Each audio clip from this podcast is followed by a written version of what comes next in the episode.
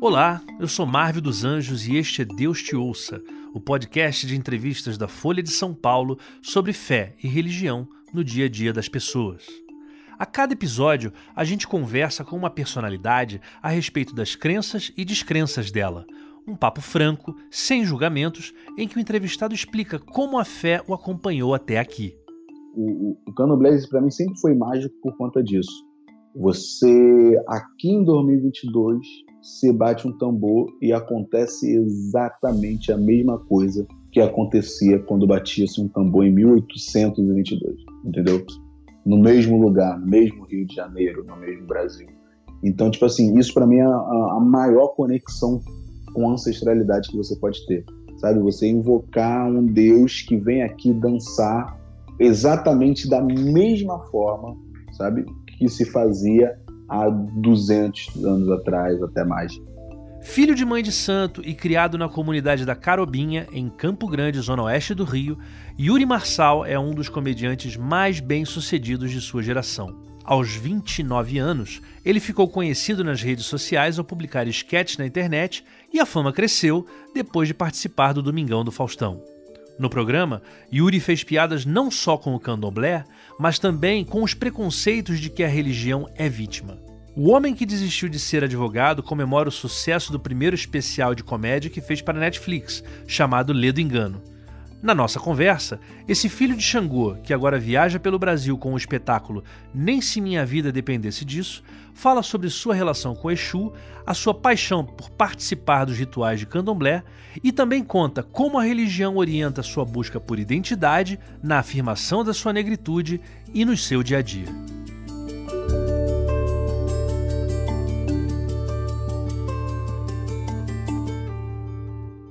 Yuri, você está num momento de ascensão na sua carreira e boa parte disso se deve a essa sua capacidade de fazer humor com a sua própria religião. Acho que você conseguiu encontrar um caminho que eu não lembro de ter visto nos humoristas, pelo menos em relação ao candomblé. Nunca tinha visto essa abordagem do humor em cima da religião de matriz africana. Eu tô errado? Alguém conseguiu fazer isso antes de você? Não, não. Obrigado, né, primeiramente, mas eu em relação a, a, alguns outros assuntos que eu, que eu trato, até tinha já alguns comediantes que estavam também nessa mesma pegada, talvez não na mesma na mesma forma de fazer, né, no mesmo mesmo caminho que, que eu faço, que é do ponto de vista de quem está e tal, de quem está de dentro da situação, mas em relação à religião, não, não, pelo menos não dessa forma, ou não do candomblé, não tinha dentro do stand-up esse essa pegada. Hoje em dia está se tendo mais comum, acho que, enfim, com tudo que a gente tem trocado de ideia mesmo na internet, essa naturalização maior sobre falar sobre, sobre religiões matriz africana e tal, então você consegue ter mais pessoas falando com mais naturalidade, sem ter aquele, aquele receio do preconceito tal da represália, mas eu comecei em 2016, nessa época era bem, bem raro você encontrar até no meio fora da, da, da comédia mesmo, as pessoas falando sobre. É, isso era uma coisa que eu tava para te perguntar até mais para frente, mas já que você tocou nesse assunto, assim, houve uma grande reafirmação de vários valores da negritude no Brasil nos últimos anos. Eu queria te perguntar se, e acho que acho que até o teu trabalho ele é uma prova de que houve essa reafirmação e essa reafirmação mudou certos discursos, tanto da negritude quanto da própria religião do candomblé. Que quando você pega o, o IBGE de 2010, que é o último que a gente tem, quando você olha ali religiões de matriz africana, você não chega a 3% da população, o que me parecia sempre me pareceu estranho. Você acha que teve alguma diferença em relação ao discurso dos seguidores do Candomblé hoje, em relação ao que era, sei lá, 10 anos, 15 anos? Teve, eu acho que um pouco de tudo, entende? É, acredito até que nessa época também, isso baseado né, em vivência, não tem, não tem dados, não tem números para isso, mas baseado na, minha experiência de vida e comunicação com pessoas do candomblé, as pessoas falavam menos sim, esse é um ponto. Então, obviamente, ia aparecer muito mais espírita, por exemplo, no censo, do que candomblessista ou um bandista, entende? Irmão, tem muito pouca gente espírita. Você conhece muito, qualquer pessoa conhece muito mais macumbeiro do que espírita, entendeu? Não, não bate com a realidade isso. Não estou dizendo que não tem, mas assim, não se compara, eu acho. Isso é um ponto, as pessoas agora falam mais, tipo, não, sou, sou da Umbanda, não, sou do Candomblé e tal. falam mais abertamente sobre isso e consta, obviamente, vai constar mais no censo. Também teve um crescimento, sim, com a naturalização da, da religião, com, a, com essa coisa de as pessoas verem menos como uma coisa demoníaca. Teve, então, mais adeptos da religião, sabe? Mais pessoas, isso também não, não adianta fingir que não, mais pessoas, é, artistas, mais pessoas famosas, celebridades, falando abertamente sobre ser educando mulher, também vai trazer mais adeptos à religião, né? E isso vem também com a internet. Eu acho que outra coisa que tem, tem a diferença também que é o próprio censo, sabe? O próprio governo dar essa opção, vamos dizer assim. Antes é como se você não tivesse a opção de falar que é do candomblé. Eu lembro de muitas vezes mais novo falar, não, eu sou espírita, eu sou espírita. Pô, nunca entrei no centro espírita, cara, tá ligado? Então, tipo, eu falava como se fosse a opção que eu tinha para falar que era macumbeiro. Como se não existisse a opção de falar assim, sou candomblecista, entendeu? E, pô, eu já tinha essa noção, já era adulto ou quase adulto. Então, acho que esse mix de, de coisas aí trouxe essa possível crescente né, para esses números. Mas você acha que você tinha algum tipo de embaraço para se, se anunciar como candoblecista? Ah, com certeza, com certeza. Tinha muito. Eu lembro na escola, ainda mais que eu, que eu sempre estive em meios muito burguês mesmo, sabe? Muito branco assim. Na escola é certo de eu tentar esconder, essa, essa coisa, mas depois que eu fui para a faculdade, fui crescendo um pouco, eu já falava mais abertamente, mas também quando questionado, sabe? E aí sempre era uma coisa quase se justificando, ah, que minha família é toda, pá. Isso, obviamente, durou pouco tempo, acho que depois de 21 anos, assim, eu já macumbeiro e, e lidem com isso, entendeu? É, mas eu tinha, tinha uma vergonha. Mas quando foi esse, esse ponto de virada? Você lembra qual foi o ponto de virada que você, você chutou o balde e falou assim: não, eu sou do candomblé? Cara, eu não lembro exatamente quando, mas eu lembro que o meu pensamento foi, esse meu primeiro pensamento dessa virada foi ninguém tem vergonha de falar que é crente, tá ligado? Foi mais uma, uma, uma revolta assim, ninguém tem vergonha de falar que é crente, entendeu? Um monte de crente que conhece é chato pra cacete, desculpa, não sei se pode falar palavrão. Tipo, é uma galera que, que, que te impõe pra, pra caramba a religião e ninguém tem vergonha de ter essa, essa postura que eu considero errada, entendeu? De te impor a, tua, a, impor a verdade dela, impor a, a, a religião dela para ti, condenar a tua. Então, por que, que eu vou ter vergonha de falar? Eu vou falar, pô, não tô fazendo mal para ninguém. Então foi mais essa essa virada e junto também com família falando sobre e tudo mais e obviamente minha mãe sendo mãe de santo, né? Que eu comecei a, a, a me questionar e a testar limites, né? Das pessoas no caso. É, não, sou sobre candomblé. Opa, não teve estranhamento aqui, legal. Opa, sou do candomblé. Opa, não teve estranhamento aqui. Ah, ok. Eu lembro que eu tinha uns 22 anos, é, uns 22 anos, 21 anos, aí eu me relacionei com uma mina que era crente. A gente começou a ficar, mas duas vezes só que a gente tinha ficado, pô, fui longe pra caramba ver, encontrar com ela e tal, e tava um clima muito legal.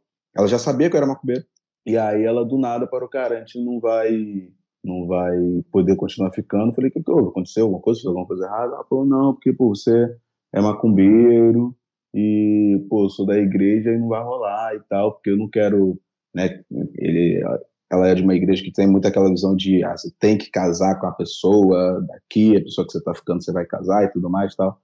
É, lá, eu não quero ter que me relacionar com uma pessoa que vai chegar do centro de Macumba ou que eu, na nossa casa vai ter um Exu na porta e tudo mais.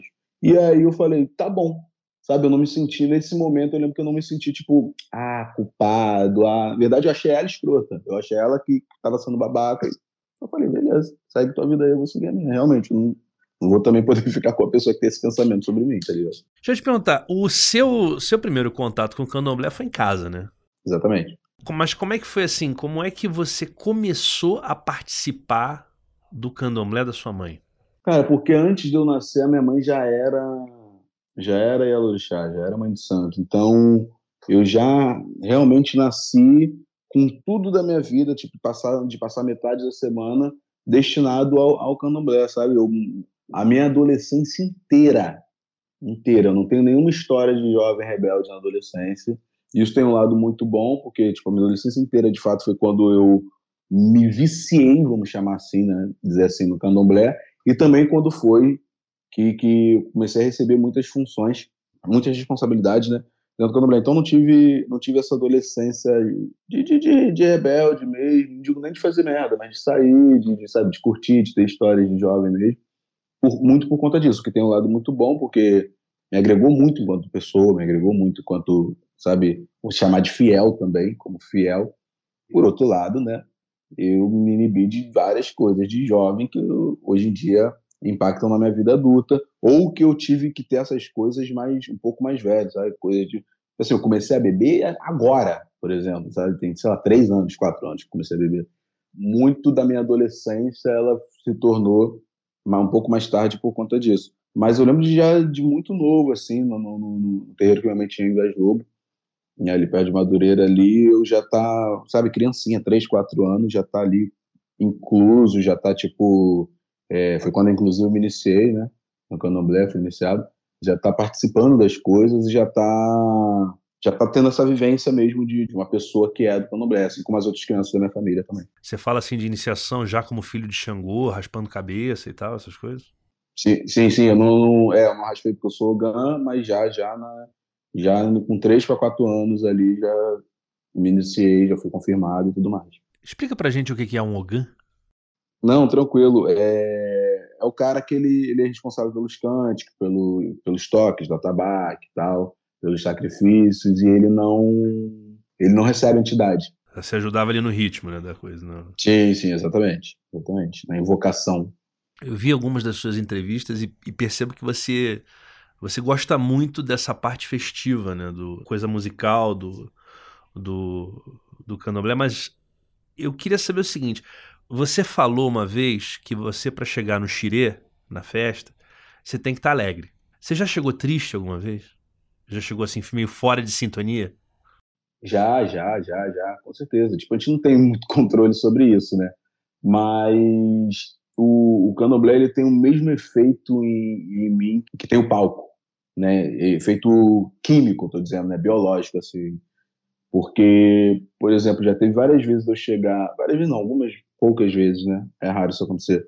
De eu chegar para fazer show ou passando mal, ou chateado, puto com alguma coisa assim, e a partir do momento, subi no palco, anunciaram o meu nome e acabou, nada daquilo aconteceu e tô super bem. Sabe, como, é como se nada tivesse acontecido e dá uma resetada nos meus, nos meus sentimentos mesmo.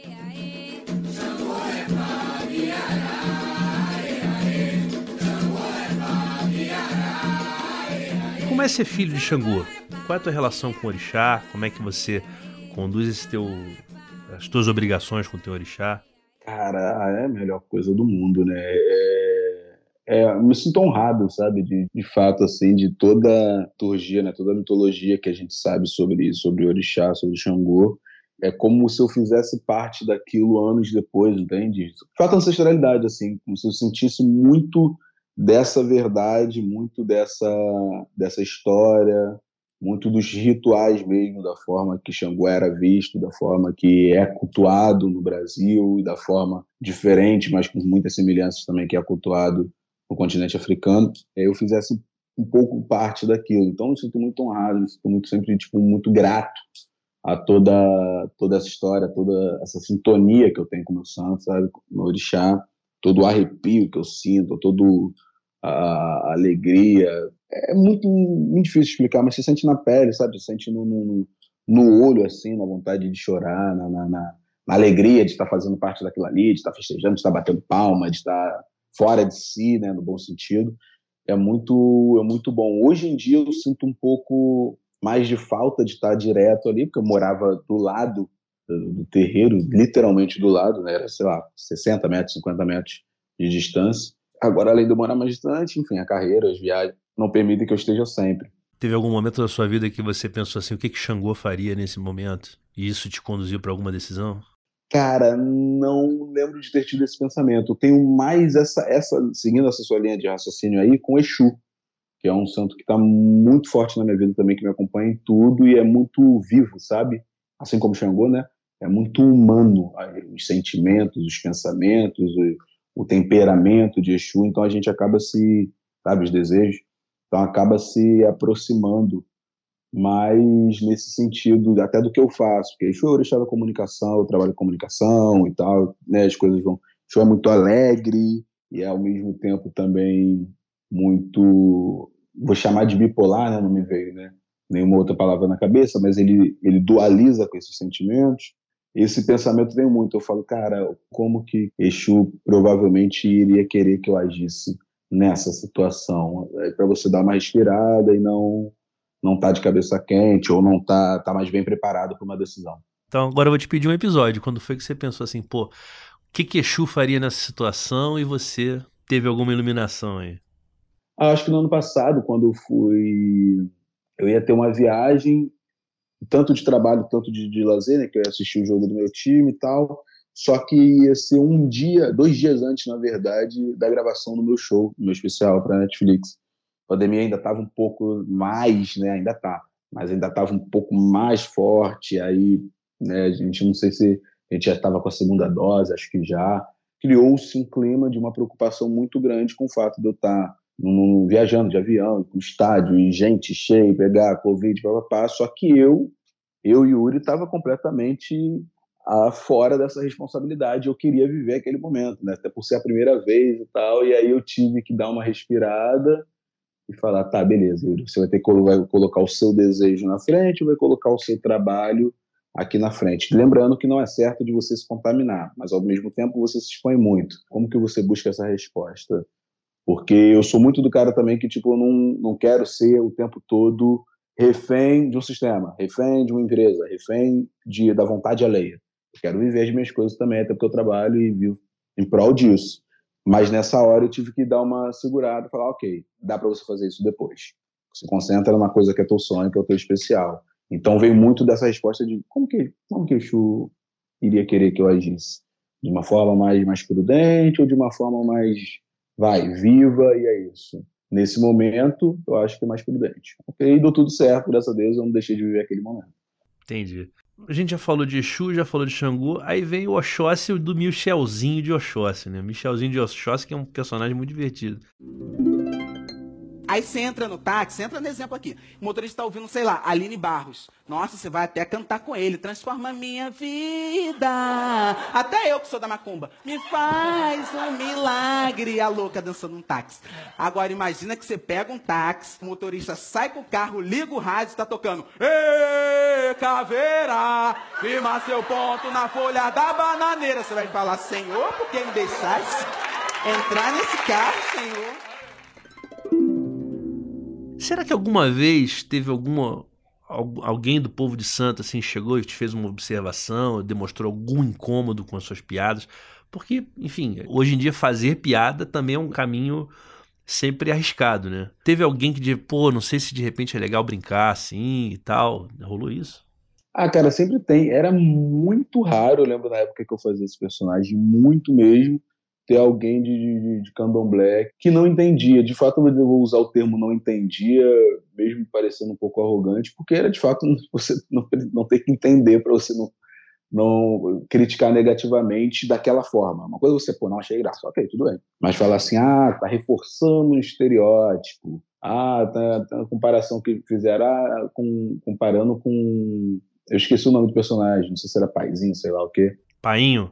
Painho que o Chico Anísio fazia. Não, pô, ele de fato reforçava o estereótipo naquela época. Painho, a fila lá fora tá enorme. Painho não vai atender, não é? Só que você não tá entendendo. Eu tô com mais gastura que Abadá depois do Carnaval da Bahia. Aquele entregador de pizza ontem me deixou meio calabresa, meio mussarela e ainda fatiou a francesa. Ai, painho. É, e fazia de uma forma que se fosse feita daquela mesma forma hoje em dia, que eu acredito que nem próprio Chico Anísio faria, a galera de Candomblé ia ficar meio tipo, ah, não, não é assim, sabe? Como o Matheus Nascegalho fez na cor do pecado. Tipo, cara, não existe essa pessoa no candomblé. Por mais que a própria pessoa do candomblé achava engraçado, mas fala assim, ah, ok, você elevou a hipérbole à enésima potência, porque na realidade não existe esse, esse Pai de Santo. Agora, Michelzinho, todo mundo sabe que existe. Entendeu? Por mais que tenha o, o, a virada, eu nem faço há muitos anos já não faço mais esse personagem, mas que tenha o exagero ali e tudo mais existe esse cara, passa, poquezinha mais alegre, que brinca, que se acha. Porque é vivo, pois é, essa pessoa tá no teu dia a dia de você tá ali no candomblé, mas a galera, em sua maioria, sim, até hoje pergunta, hoje, que já me conhece, me segue há mais tempo, fala de, desse personagem que foi a primeira, primeira virada que teve assim na minha carreira. Que aspectos da tua religião você ainda gostaria de abordar no teu trabalho, assim? É, nesse show novo eu não falo é, sobre, por exemplo, sobre religião, não falo em nenhum momento sobre candomblé. É uma piadinha que eu faço só da menção, de 8 segundos, 5 segundos, mas não falo sobre. Mas eu tenho vontade ainda de fazer um show sobre religiões. Obviamente vou passar muito sobre, sobre o candomblé e sobre a Umbanda, e trazer muito tanto histórias internas que qualquer pessoa pode rir, se identificar, como esse lance que acontece muito de lugares que tem uma energia um pouco mais forte, vamos dizer assim. Ser comum você é, ver pessoas recebendo entidade lá nos arcos da Lapa, entendeu? E aí meio que explicar isso, contando piada e contando história. Então eu queria trazer um pouco desse sistema, um pouco desse ainda preconceito que as pessoas, até de dentro do candomblé, ainda tem um pouco com coisas do candomblé e trazer muito também, algumas, fazer algumas piadas com coisas que as pessoas nem sabem que é do candomblé, mas elas fazem porque uma sabedoria ancestral, uma avó, uma tia, uma bisavó contou e tu foi fazendo e tu é da igreja e nem sabe que aquilo ali é de macumba. Ah, não vou deixar a roupa na corda de noite. Por quê? Porra, tem um porquê, irmão. São, o, o, o porquê disso está explicado dentro do candomblé, entendeu? E as pessoas nem sabem. Então, tipo, trazer algum, alguma, algumas coisas disso, mas isso é para um outro show mais para frente. Eu já estou fazendo, escrevendo, mas não, não, ainda não comecei a levar para o palco.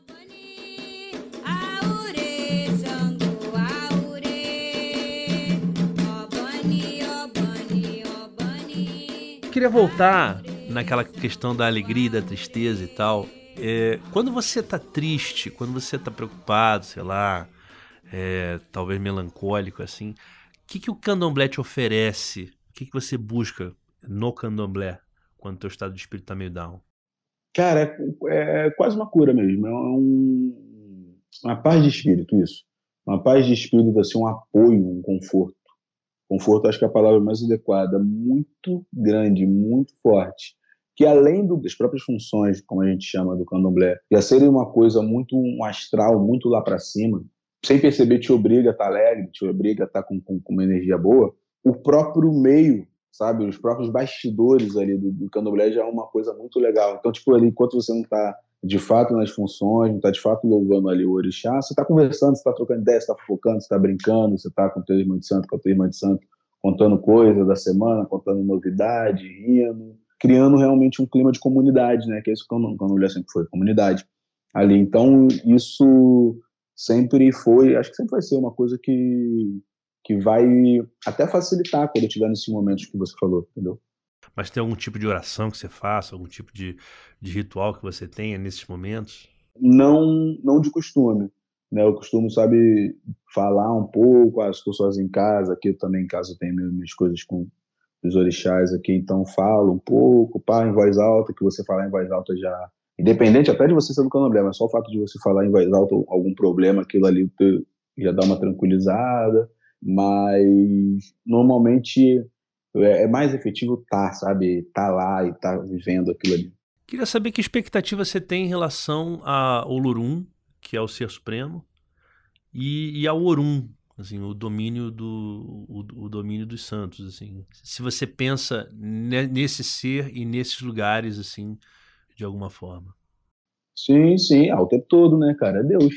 Deus é Deus. Como a gente é do, do Brasil e o Brasil por si é uma, uma, um país cristão, obviamente a Umbanda, até um pouco mais do que o Candomblé, acaba bebendo um pouco dessa fonte, mas a gente fala Deus, mas quando a gente que é do Candomblé se refere a Deus, é, a gente está falando de, de Olorum, que é, que é Deus, que é isso, é o ser supremo, é, é, o, é o, ser que sabe de todas as coisas, é, é o ser que está vivo em cada, cada pessoa, que está no teu dia a dia e tal, que está no teu é, destino, né, na tua, no teu propósito, melhor dizendo, é o tempo todo, é o tempo todo. Quando a gente fala até as expressões que a gente sabe que também são cristãs, graças a Deus, Deus queira que sim, Deus que sabe e tal, a gente está falando de Olorum, que é, e aí emendando até na, na, segunda parte da sua pergunta, é isso, onde está onde tá toda, ou quase toda da nossa ancestralidade, né, que é o céu, que é o Orum, que é onde a gente espera, a gente almeja essa, de fato, evolução espiritual, de, de, do passo a passo da nossa trajetória, da trajetória das pessoas né, que vieram antes da gente, nossos pais, nossos avós, nossos bisavós e tudo mais, e que virão depois, filhos, netos, bisnetos, para cultuar essas pessoas justamente que estão nesse lugar, né, nesse Orum, a gente está aqui para isso, são nossos ancestrais, são as pessoas que estavam aqui galgando essa, essa história que a gente está vivendo hoje. Mas você teve alguma vez alguma percepção pessoal de alguma diferença entre o Olorum e o Deus, digamos, cristão? Assim, tipo, eu percebo essa diferença e eu acho que eu gosto mais dessa diferença aqui, desse aspecto aqui. A cara toda, né? toda, toda a diferença. Então me fala dessas diferenças. Primeiro pelo fato da gente não ter, não ter Bíblia, então isso tem um lado bom, o, o candomblé, por exemplo, ele é feito por ancestralidade, né, cultuando a ancestralidade, enaltecendo os mais velhos, e também ele traz essa regionalidade, vamos chamar assim. Né? Então, tipo, isso desde de, de, de África, de Nigéria tal, sempre foi nas aldeias, cultuados de formas diferentes, né? Tinha algumas semelhanças, mas eram cultuados de forma diferente. Isso o Brasil também, e Cuba também, enfim, lugares que que existe candomblé, santeria, como em Cuba, é feito dessa forma.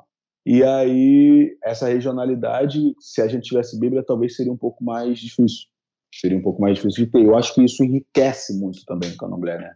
Essa coisa de lugares diferentes. No Maranhão é feito de uma forma, no Porto Alegre é feito de outra, na Bahia feito de outra, no Rio de Janeiro feito de outra. Então, o fato de não ter Bíblia, isso ajuda, ajuda muito a gente nessa regionalidade, em outras coisas também, né? De ser passado de geração em geração acaba que gente não tem uma coisa, um livro, de fato, para ter um embasamento de um, que é um livro milenar, que é o livro mais vendido do mundo, etc. e tal, para ter esse embasamento, que tem um lado bom. Porém, a Bíblia tem mais de uma versão e tem interpretações também, então acaba não fugindo muito da, da nossa proposta aqui dentro das religiões de matriz africana.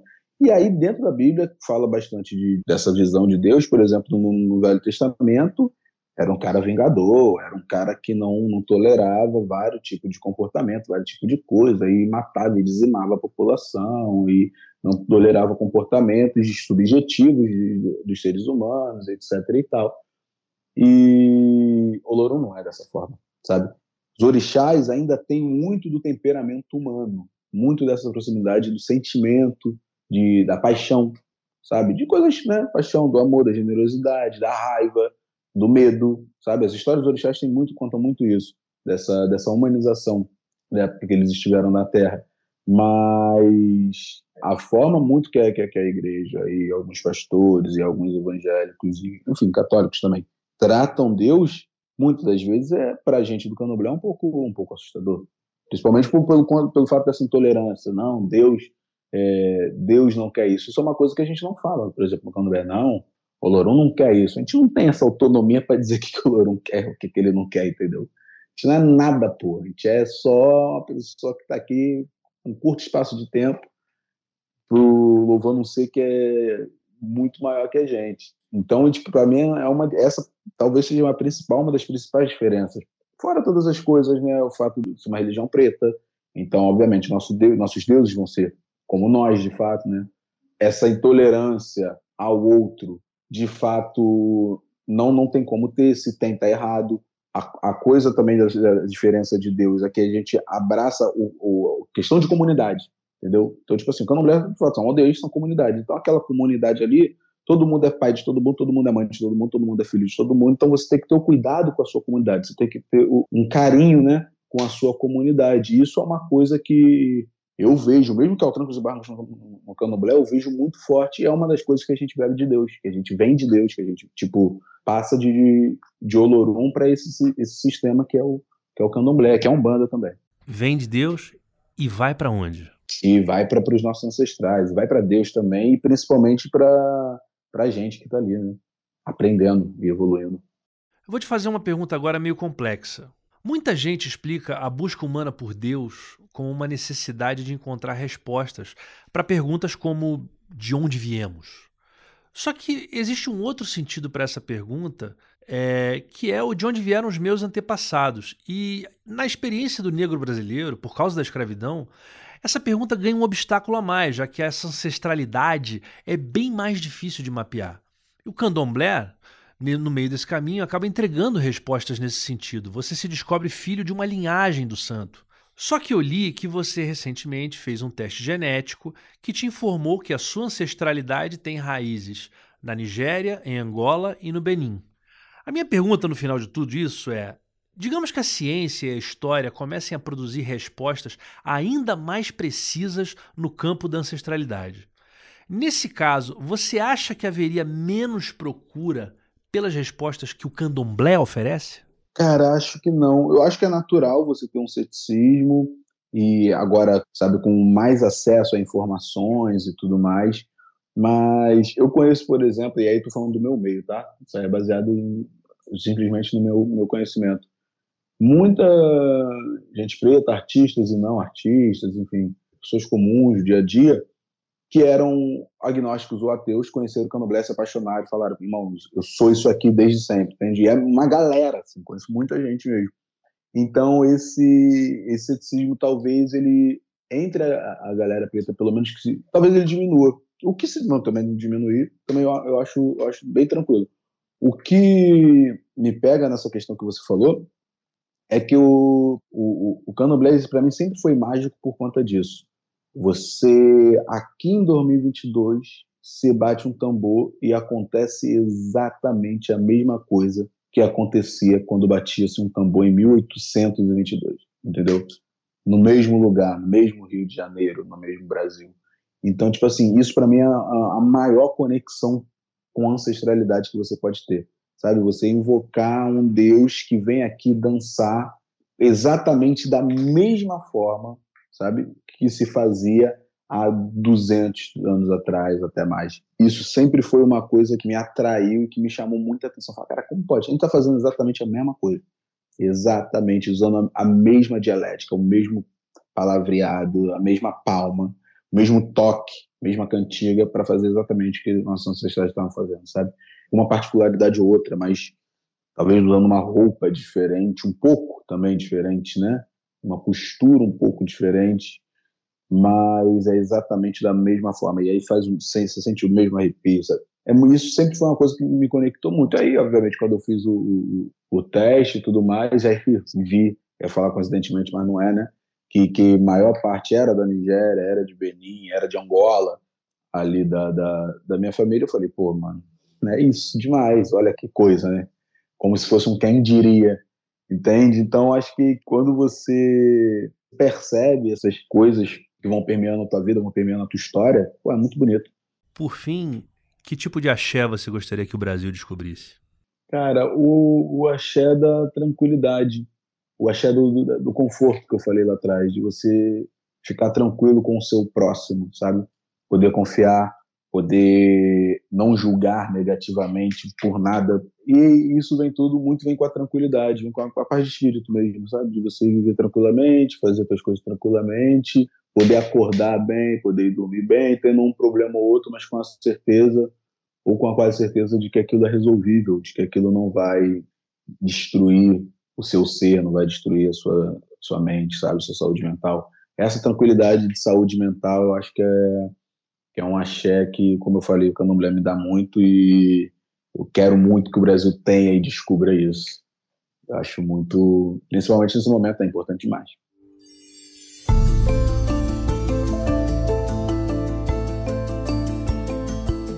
Este foi mais um Deus Te Ouça. Eu sou Marvel dos Anjos e o Rafael Conkle fez a edição de som. A coordenação é do Daniel Emendorfer de Castro.